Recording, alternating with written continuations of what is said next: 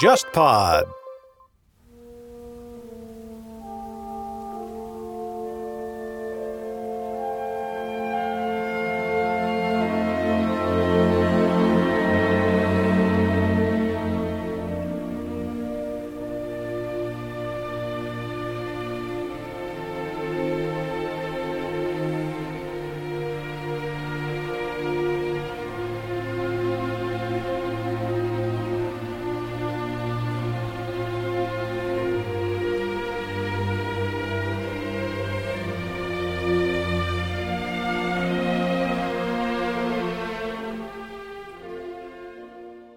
欢迎收听《天方乐坛》，我是顾超。那今天呢，我们聊的一个话题是贝多芬在中国。那二零二零年呢，是贝多芬的诞辰两百五十周年纪念年啊。但是因为疫情的关系呢，呃，受到了很大的影响。应该说，大家不再把这个话题作为一个主要的关注点了。不过呢，在音乐圈内部呢，还是很多人把这个精神都放在上面。所以我们今天呢，就聊一聊这个话题。那和我一起聊天的呢，还有我们的博乔。哎，大家好。呃，最近呢，中国有很多贝多芬的演出，那包括像这个上海交响乐团复演的第一场就是田园交响曲，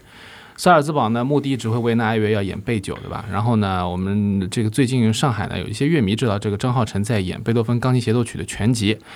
那么我们今天另外请到一位特别的嘉宾呢，他也是在贝多芬的作品上面最近花了比较多的力气，而且不仅是要进行一系列的巡演，而且还出了这个贝多芬的钢琴奏鸣曲的唱片。让我们欢迎吕英青年钢琴家、英国皇家音乐学院教授孔佳宁先生。大家好。其实今天为什么会聊贝多芬在中国这个话题啊？策划了很久，这个几度这个这个难产啊！因为我们其实最早关注这个话题，是因为我从博乔那里借到一本小书，叫做《贝多芬在中国》（Beethoven in China）。然后这个书呢是旅美的华人音乐家这个蔡京东在写的一本书，然后他呃里面讲到了很多贝多芬在近代中国音乐史上扮演的角色啊。当然了，我觉得更多还可以探讨一下当代的一些，就是特别是，呃，因为我们有这个职业的钢琴家在这里，所以我们可以请这个孔老师给我们讲讲，就是特别是钢琴作品，因为这个我觉得大多数的听众还是比较熟悉贝多芬那些有名的奏鸣曲啊。那么，呃，首先问一个比较宽泛的问题吧。我们先聊聊，就是贝多芬其实他在中国的音乐生活当中到底扮演什么样的一个角色呢？因为在我看起来，就是说很多以前做演出的朋友或者做这个媒体的朋友都会说，你在这个中国做音乐啊，就宣传，最能够让大家熟悉的名字两个，一个是一个是贝多芬，一个是柴可夫斯基。然后这两个名字是在市场上是最应验的。那我不知道两位怎么看贝多芬在这个日常的音乐生活当中到底是什么样的一种分量？我觉得贝多芬不单只是在中国吧，在任何一个国家，嗯，任何一个稍微对这方面有一点文化市场的这国家，他都会，不管是票房号召力，还是说普通民众，就是或者说他可能本身他跟音乐生活是离得比较远的，他他想到的一个东西，他可能也会想到，就 classical music，他可能首先想就是贝多芬，这个其实是一种已经是一种标志性的的一种东西。当然，在中国，像你说的，这个肯定也是一个一个一个标配啊。任何我觉得，群众群体，呃，如果你跟他说西方音乐或者说古典音乐，他首先可能想到的就是就是贝多芬。嗯。对，而且就是说，大家可能对于老柴大家比较熟悉，是因为因为跟我们跟俄罗斯关系比较近嘛，俄罗斯的关系啊。那当然，贝多芬的话，就是这本书里面当然也讲了一些原因，就是说，因为当时时候有很多文人其实都可能没有听过贝多芬的曲子，就开始往中国介绍贝多芬这个名字，嗯，是跟一些文学作品当中的形象啊，跟贝多芬的这个身世啊和当时时候中国的一个处境相关的。嗯嗯，博乔，你觉得这个理由成立吗？嗯，我觉得是成立的。在中文世界里面，第一个其实介在往中国介绍贝多芬的，其实是所谓的弘一法师李叔同。嗯，然后李叔同本人他当时是在日本的一本杂志上面。呃，介绍了贝多芬，还而且还画了个炭笔画，嗯，然后把呃，我们现在很多中国人对贝多芬的形象的最早的认知，其实就来来自于这幅炭笔画，然后他还写了一个三百字的小传。那么，为什么贝多芬会那么受那个时代中国人的喜爱？我觉得最简单的一点，可能就是贝多芬符合了那个时代的中国的那种知识分子救亡，呃，那种与天作斗争的这么一种。嗯、你说雄心壮志也好，你说这种这种战斗精神也好，那贝多芬是完美的符合了，无论是他的外表形象还是他的音乐，都符合了这么一种社会心态。所以我觉得那个时候，如果你让那个比如说一九六零年、一九一一年、一九二一年的中国知识分子去听个，比如说巴赫，呃，听个莫扎特，他可能觉得离他的生活太远。但是贝多芬，我觉得是完美的符合了那个时候中国人的一个一种需求。嗯就是这个是一个标志性的东西，就是它是一个 symbol，就是贝多芬就代表了。嗯那种方向的斗争方向的，或者说是奋斗方向的，或者说是世界大同，或者说是、嗯、这种非常好的正面的、积极的、向上的这方面，呃，也就是贝多芬中期呃这个这个精神，是的，是的。基本上就是他呃很长一段时间，包括到现在为止，我觉得贝多芬对于大众来讲，它代表的符号就是这方面的东西。他可能晚年的作品、早年的作品，很多其他方面的作品还有待被发掘。嗯，当然有很多就是普通老百姓就会说，一说到西方古典音乐就会说到贝多芬的，觉得他是最伟大的。嗯，就你的认识里面，你周围的音乐家里面，把贝多芬推为最了不起的音乐家的人多吗？我觉得不多。为什么呢？为什么会有这种反差呢？呃从音乐家的角度来讲，这个意识形态的，就刚才我提到的这些东西，有一点过于被扩大了，所以大家可能会对这方面有一点，就是要反其道而行。所以我认识的人有有有觉得巴赫是最伟大的，有觉得莫扎特是最伟大的，有有有觉得这个斯特拉文斯基或者勋伯格是最伟大的。但是其实我本人是觉得贝多芬是最伟大之一。哦，是吗？之一还有那太好了。还还是加了那我觉得很好，今天是聊的还而且是对路而且而。且大家可能都有一点就是有一点尴尬，如果他真心认为贝多芬是最伟大的，可能还有一点不好意思。这个就跟说这个这个这个说指挥说喜欢卡拉扬的人都感觉自己有点不好意思就是很多人不愿意。逼格不够，对，我一定要喜欢一个其他的你们不知道的啊。对，呃，就算是喜欢贝多芬，也一定不能喜欢那种耳熟能详的作品。这样 啊，所以我得加一个之一。那我们就先说说，呃，就随便举例，正好说到作品嘛。那作品你呃，两位就是喜欢的贝多芬的作品里面，前列的是什么？我最最最喜欢的是《庄严弥撒》。庄严弥撒哦，嗯嗯，好，这个我们要找一下给我们的听众来听一下啊，找一片段。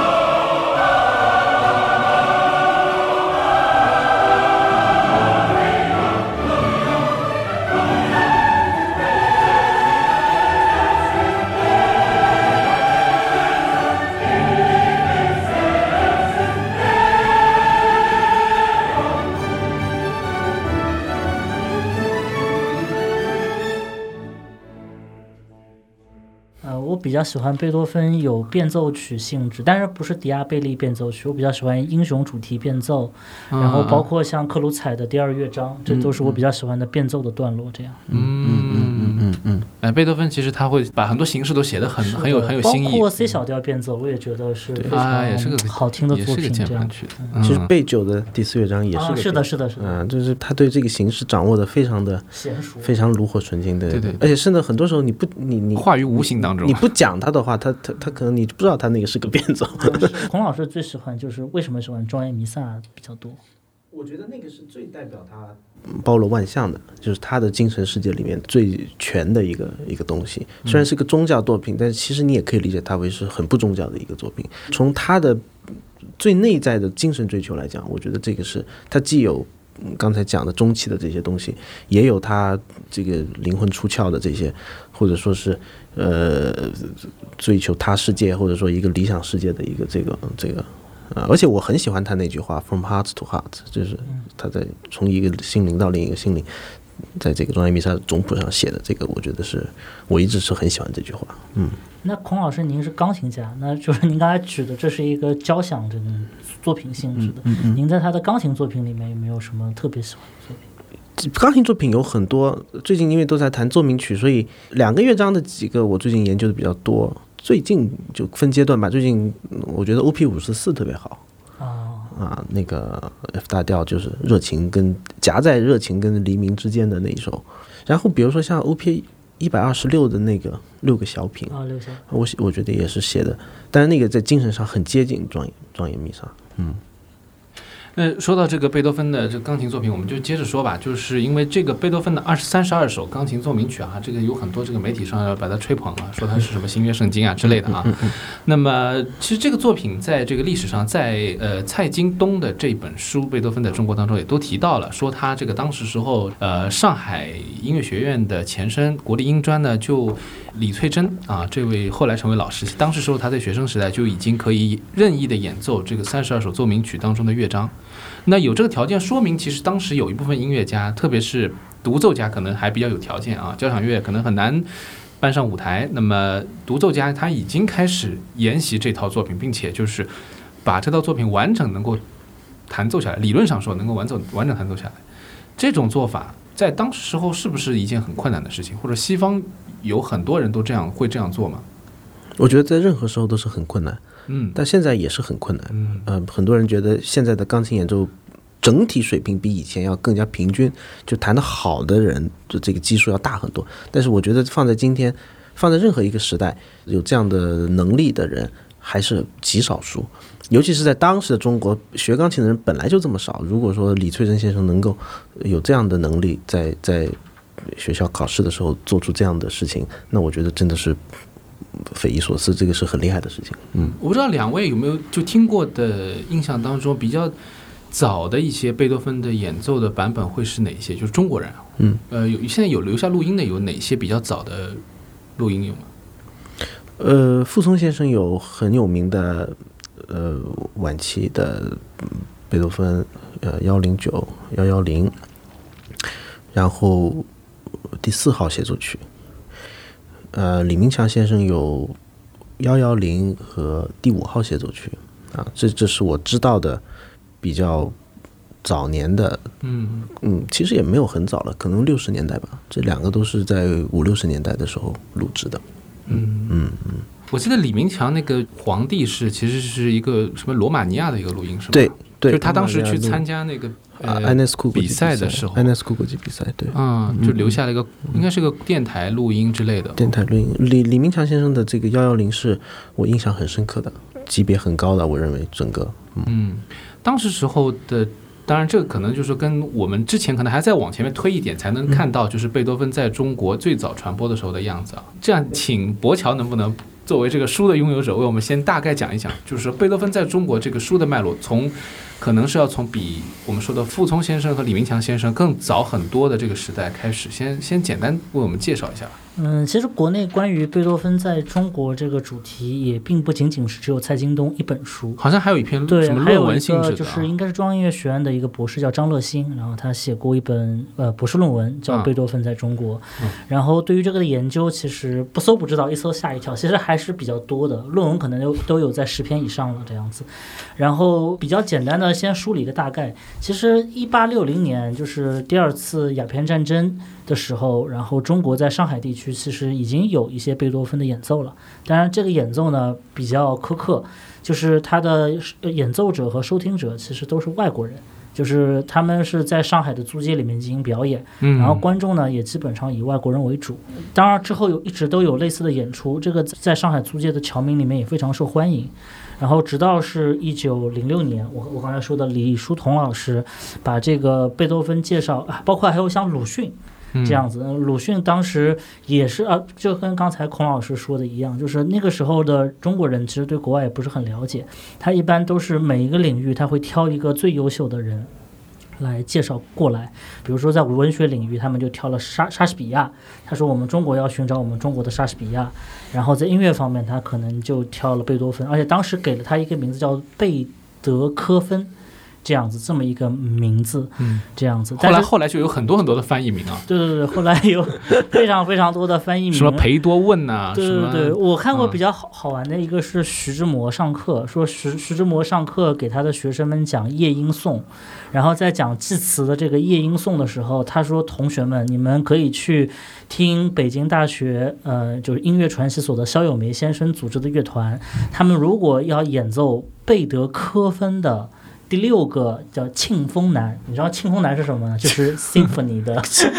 当时的中文中文的就是交响乐当时的中文的翻译庆丰南，说那个里面你能听到夜莺的歌声，等于说中国当时的知识界其实已经在接受贝多芬，而且这个跟我们的认识还有点不一样，因为我们刚才一直都说嘛，贝多芬在中国人的印象中都是那种苦大仇深、比较悲愤的，也是包括像肖友梅先生嘛，他经常把贝多芬和这个司马迁相提并论。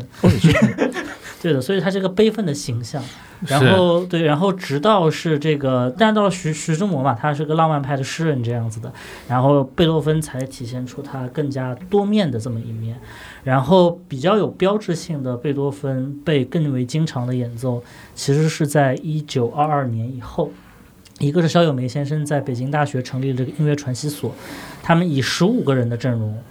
演奏了一系列贝多芬的交响曲，在今天来讲都是非常难以想象。其实我我听过北京大学的提琴社，一共三四十个人，全是提琴演奏贝多芬的田园这样子的，嗯，配器上损失的当然非常多，但是我当时没有读到这段历史，但如果读到的话，会感叹北京大学这个道统不灭这样子。然后另外一个就是这个这个著名的这个意大利指挥家，所谓叫做 Mario。帕奇，就所谓中文名叫梅百器先生，对的。然后在上海组织了这个工部局，就是他应该是工部局之前就有一个上海公共乐队，然后到一九二二一二二年正式更名为这个上海工部局。他们演绎了一系列跟贝多芬相关的作品，然后其中有两个故事应该是比较著名的，一个是一九二七年，然后那个时候工部局的整个乐团基本上都是以外国人为主，应该这么说吧，全部是以外国人为主。三分之二的菲律宾人和三分之一的其他的欧洲人，嗯，因为一九二七年嘛，当时是贝多芬逝世一百周年的时间，所以上海工部局准备办一个纪念贝多芬的演出。然后当时有一天，梅梅百七就在办公室里面，突然听到有人敲门，然后一敲门，门一开是个中国人。在梅百器的当时那个办公室，一般只有清洁工和一些在华代表可能会进他的办公室，他完全没意识到这个中国人是来干什么的。啊这个中国人坐下来，又用英文跟他说：“说我是在北京学小提琴的，我刚刚来上海，我希望能够参加你们的。”而且他非常清楚知道上海工部局有一位乐师，荷兰乐师刚刚离任，他说：“我想代替他来在工部局里面演奏。”然后梅百器非常震惊，但是他也也就说，要不你明天来试试看。于是第二天，这个中国人就来到了这个乐团里面，坐在乐团第二小提琴部的最后一排，拉的是贝五。然后先拉了贝五，拉完以后，他旁边的那个菲律宾人跟他说：“哦，没事儿的，你别害怕。”这样子。然后结果我 完了以后，梅百器先生下来问那个菲律宾人说：“这个中国人拉的怎么样？”他说：“这个中国人拉的不错。”这个就是中国非常著名的小提琴家谭淑珍。然后谭淑珍后来第二场排练的，就排练背九，就是中国第一次在演出背九，当然不是全曲，是一个只有前三乐章，最重要的第四乐章合唱是不包含在其中的。然后这前三个乐章的时候，其实谭淑珍连听都没有听过，因为那个时候唱片也不是很发达，对他在完全没有听过的情况下进行排练。第一次在现场听到了这个音乐，谭淑珍在一九二七年登上了这个工部局的舞台，引起了非常大的轩然大波，大批的中国人去看这个场景，因为他们第一次看到有中国人可以在台上进行音乐演奏。然后就在十年以后，一九三七年，当时工部局因为它的税务问题，因为它的比如说梅百器的工资过高，这跟我们现在的状况很像啊，就是嗯整个乐团是处于一个经营不善的这种状况，然后工部局的这种税务人员想要裁掉工部局这这这支乐队嗯。然后在这个时候，他们又一次决定用贝九，第一次在中国以四个乐章来完整的演奏贝九这个作品，然后一共是一千九百张票，然后全部销售一空，而且还有三百个人进不来这样子的。嗯，在这种情况下面，等于说这些在中国的外国音乐家也希望能够通过贝九来拯救自己的乐，而且他们还成功了。嗯，这个真的是，我觉得就是贝多芬在中国现在不敢说，但在当时应该是有非常强大的这种影响力。对，而且就是贝多芬的精神，当然也被这样的接受了。然后梅百器他成为了当时之后，我觉得他就有点像贝多芬在中国就是呃传播的一个真正的推广他的音乐作品的一个人，就是不是推广他形象了。而且就是说到傅聪先生，就说到大家都知道，这个傅聪先生早期学钢琴的时候，也是被推荐到这个梅百器门下去学过，因为他是一个全才嘛，就意大利人那个时候技术是非常所谓扎实的，当然也是比较传统的。现在很多人不用他们的这套方法了，但是就是。当时时候，这个意大利人对我们不光是这个乐队的训练，而且带出一批这个后面的这个学生，是他们在器乐上面本身演奏也上面也学到很多东西啊。当然，我们今天说的这个这个蔡京东这本书，它其实它是作为英文版，其实我也觉得它有点像一个综述或者概括那种感觉，它就是把其他其实是他另外一本书里面跟他的老婆梅梅文诗写过另外一本书叫《红色狂想曲》嗯。（Rhapsody in Red），、嗯。这样子，他把里面跟贝多芬相关的内容呢，他抽取出来了，然后成了这么一本小册子，嗯，对而且它里面很多的内容，其实把它给就是相当于扩写了一些细节啊。当然，就是说刚才呃博乔为我们整理到的是这个解放前的这些这些内容。那么，在一九四九年以后，贝多芬当然在中国的传播也经历了大起大落了。我们知道的，就是说这这里面的故事就太多了，但是就是不用在这里赘述了。但是我们可以看得到，就是贝多芬在中国，他是作为一个古典音乐史。就可以说生死存亡的一个标志，对吧？贝多芬的作品被禁止的时候，那么古典音乐也当然是荡然无存了，几乎是荡然无存了，对吧？但在这个贝多芬在作品获得重生以后，我们看到，就又恢复到了这个古典音乐的一个比较盛况的一个状态。就像前面讲到的，呃，两位刚才提到的，包括像贝多芬这个演出一票难求啊，贝多芬的作品受到很多人的喜爱，包括音乐家和观众。一九八五年的时候，我们说八十年代时候，那个陈谢阳指挥上交两次演这个贝多芬交响曲全集。那个时候我们说刚刚恢复这些演奏啊，大家的这种状态也不是说最巅峰的状态，对吧？可能有些人连这个生活上面都还是比较拮据的状态。啊！但是大家的这种精神力量，可以说观众的那种疯狂程度，什么围绕着音乐厅排队排好几圈，这个通宵这个买票，可以说这个也是一个古典音乐在中国复苏的一个当时是一个标志吧。所以贝多芬基本上就见证了所有的这一切的这个历程啊。从这个角度来讲，贝把贝多芬作为古典音乐在中国的一个化身，也真的是不为过了，老柴都做不到。那么这个其实说到贝多芬，当然他就是一个很有魅力的一个作曲家，我觉得就是一方面就是他在微观层面，我们具体说到每一个作品，大家有很多喜欢的曲子或者喜欢的演奏家或者什么，啊、对他总会有一些音乐上的这个记忆啊。那另外一方面呢，就是他在这个大的这个历史范围里面，他又扮演了很多很多角色。从他本人的这个经历来说，就有很多这种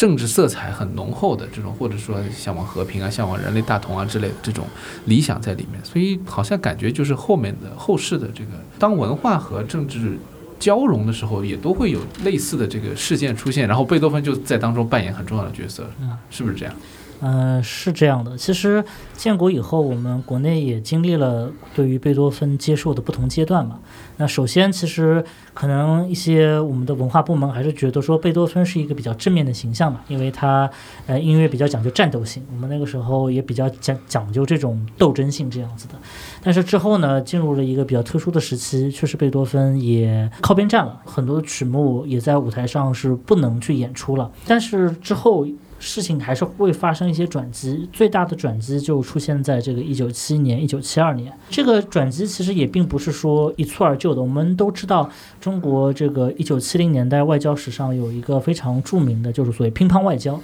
但是可能就是另外有一种外交，可能大家不为人所知，就是所谓的这种交响外交。嗯所以说，一九七一年，中国已经和这个美国当时的国务卿基辛格建立了一些联系，希望可以谈一谈中美合作的问题。基辛格可能要有来华的这种动作，所以呢，周恩来就是觉得说基辛格本人是得意的，就是他的祖上是个德国人。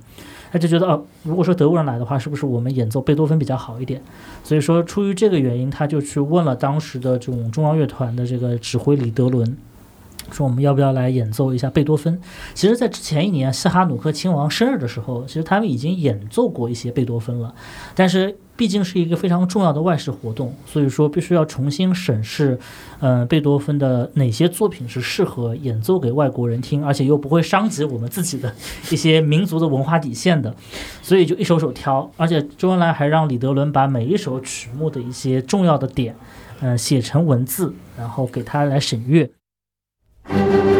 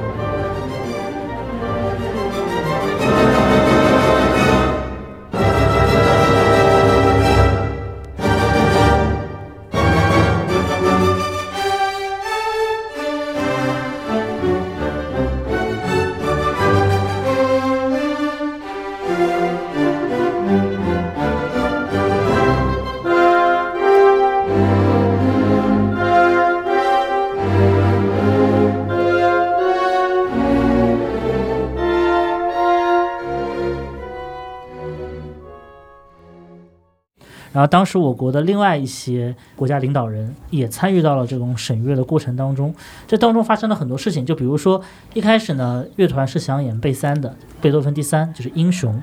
但是后来被否了，因为英雄呢是说是献给拿破仑的，这个具有帝王色彩，然后说所以说这个决议就被否了。嗯然后之之后呢，又想演贝五，贝五又被否了，因为贝五叫命运，这是宿命论，我们不能提这样子，所以呢，贝五又被否了。然后最后呢，哎，说这个贝六可以，这贝六田园，这歌颂大自然的，我们现在还是可以歌颂大自然的。所以说最后就是说贝六呢，就呃成为了这个曲目单上非常重要的一首曲目这样子。呃，当然当当时也发生了非常多，因为当年其实也有很多乐团访华，当年至少有三支乐团访华了，分别是伦敦爱乐，然后维也纳爱维也纳爱乐，然后最后一个就是费城交响乐团。费城交响乐团是一支美国乐团，而且且当时他们的来访具有非常强的一个政治外交的一个目的性在里面。这样，然后所以奥曼迪当时来中国的话，他不仅要演奏，呃，像贝多芬的曲目，他甚至还要演奏一些像黄河大合唱这样的曲目。其实黄河大合唱，说到黄黄黄河大合唱，其实也有一个比较有趣的故故事，就是当年肖友梅很年轻的时候，一九二几年的时候，接待过一个学生，这个学生冲到他的办公室里面说他要上音乐学院，然后那。肖友梅很自然的就问他说：“你为什么要来学这个曲子？就是你为为什么要来上海音乐学院来来学？”然后这个人就说：“说，呃，我的妈妈是一个洗衣工，而贝多芬的妈妈是一个厨娘。我觉得英雄不问出身，我们无论的父母父辈是怎么样的，我们仍然可以通过音乐来表达我们自己的思想。嗯这个人就是后来非常著名的冼星海先生。嗯所以说，冼星海可能就是也真的是阴差阳错，可能就三四十年的光景，然后冼星海的作品《黄河大合唱》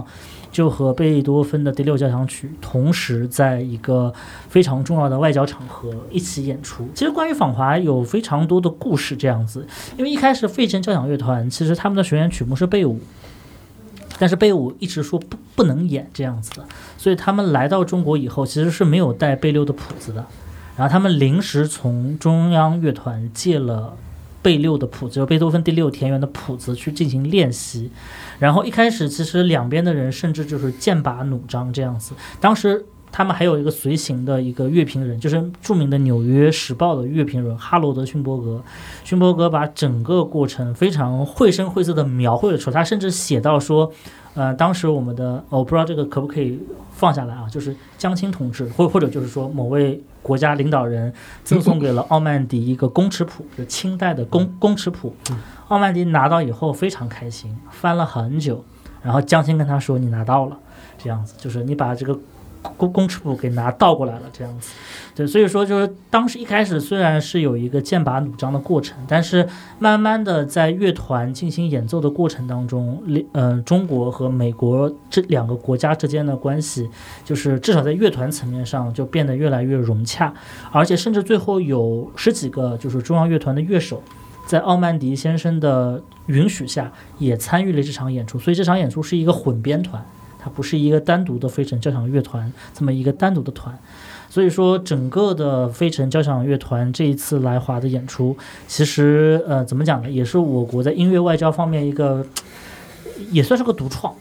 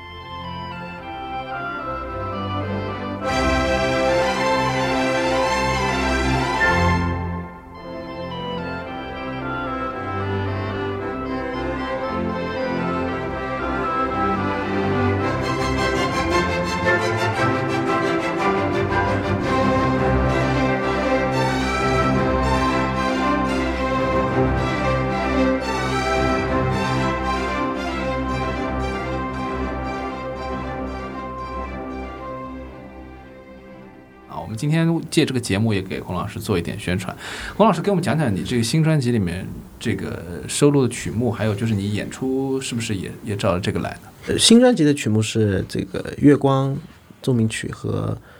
锤子剑，就是作品一百零六号。一百零六号，因为录音的那一年是是去年录的，就是一九年的时候录的，今年发行。那么一九年其实是这个锤子剑琴创作两百周年啊，所以刚好贝多芬五十岁的时候，差不多，反正是。一个标志性的年，当年一九年的时候，有很多人也得在弄这个，所以当时也凑个热闹，等于就是。然后选了半天，觉得搭配一首，搭配一首，哎，然后就觉得月光月光挺好的，反正就就就 这种这种感觉，嗯，就就也也没有特别考虑为什么是月光，但是反正觉得月光挺好的，就就选了。演奏会的曲目也会这样去安排吗？演奏会不会有这两首，嗯，因为演奏会一首都没有。不没有 有贝多芬吗？有就这演奏会还是贝多芬，全部是贝多芬。啊有现在定了两套节目，两套不同的大概有就每一套有五首奏鸣曲，就两套是十首，换着如果换城市的时候就可能会换一下，因为怕到时候枯燥或者怎么样。第一套会有两首比较耳熟能详的，一首是悲怆，一首是热情。我编排上半场的时候是两个一大调夹着一个悲怆，所以第一个是早期的 O.P. 十四的第一首，就是第九号奏鸣曲。完了以后，第八号就是悲怆。完了以后，O.P. 幺零九就是，所以我会用两个一大调夹着一个 C 小调。下半场我就弹我刚才提到我很喜欢的一个 O.P. 五十四和 O.P. 五十七，就是第二十二和二十三号奏鸣曲。用热情结尾，然后之前放一个 F 大调的，这是第一套节目。第二套节目呢，目前的考虑是用 OP 九十开始，也就是刚才我一直提到的一个转折点。完了以后会用一首小一点的奏鸣曲，就是 G 大调 OP 七十九。完了以后告别。呃，下半场会是月光前面那一首，就是 OP 二十七之一，也是个降一大调。啊，就是第十三，第十三，第十三，第十三，然后完了以后是作品幺零幺，所以第二套节目呢放了两个很很有意思的一个作品九十，一个作品幺零幺，中间是两个降一大调，一个告别，一个第十三。那么这个想法有一点天马行空，可能两套节目都有点天马行空，虽然都有都有一些耳熟能详，比如说告别，比如说第一套的悲怆热情，但是。总的来讲，选的还是比较，呃，在国内可能听的会比较少的吧。就是 O P 九十和 O P 幺零幺在音乐会上可能会听的少一点，嗯，幺零九可能在音乐会上也会稍微少一点，但是音乐学院很很多，但是在音乐会上可能会少一点，嗯嗯。那么好像这个这次巡演就是说，呃，所有的站点还没有完全确定，所以大家可以留心一下自己的城市啊，有没有这个。相关的演出，当然，这个如果是第一次听到孔老师的这个演，包括我们放的演奏，包括名字啊，包括我们今天聊的内容啊，感兴趣的朋友，其实我们因为这个节目的信息里面都有具体的文字嘛，大家去看一下，一看孔老师的名字就可以搜索到这个演出到底会在什么时候，基本上都是在二零二零年的年底，是吧？二零二零年年底，因为现在因为疫情缘故，所以很多剧院和音乐厅不能太早的。没错，没错。敲定，所以今年的演出是一个比较特殊的呃情况，包括上座率的控制，还有各方面的。嗯，对，所以大家去支持一下现场，也对于这个贝多芬呃这个作品有一个很好的机会，再重新或者说全新的认识一下。啊，那么也非常感谢孔老师做客我们节目啊，谢谢我们好朋好朋友这个好伙伴博乔啊，给我们带来很多分享。谢谢两位，谢谢两位，谢谢。那么我们以后有机会再聊啊。啊，谢谢，拜拜，拜拜。